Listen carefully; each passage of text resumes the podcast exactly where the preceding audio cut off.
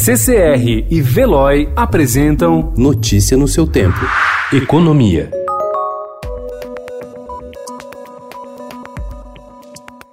O projeto de socorro aos estados abre caminho para 55 bilhões de reais em garantias da União a novos empréstimos a serem contratados pelos governos regionais. Medida que tem sido vista como uma reedição da Farra das Garantias, promovida entre 2012 e 2014 no governo Dilma Rousseff, e que foi seguida de uma quebradeira dos estados logo à frente. A conta do calote foi paga pela União.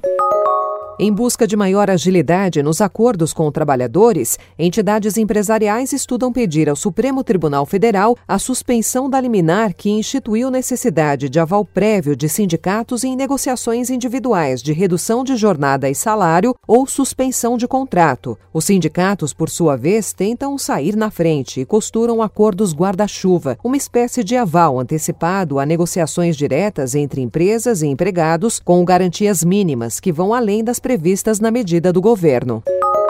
A Caixa Econômica Federal anunciou ontem uma injeção adicional de 43 bilhões de reais para o setor imobiliário. Desta vez, o dinheiro será usado em linhas que visam irrigar o caixa de construtoras, evitando paralisações de obras e demissões, como explicou o presidente do banco, Pedro Guimarães, em live com o presidente Jair Bolsonaro. As construtoras se comprometem a manter 1,2 milhão de pessoas trabalhando e, ao mesmo tempo, com as condições totais de segurança no trabalho para a questão de saúde. Outra meta é facilitar a vida do cliente que está prestes a comprar um novo imóvel com a oferta de carência de até 180 dias para o início do pagamento. As novas modalidades estarão disponíveis a partir de segunda-feira.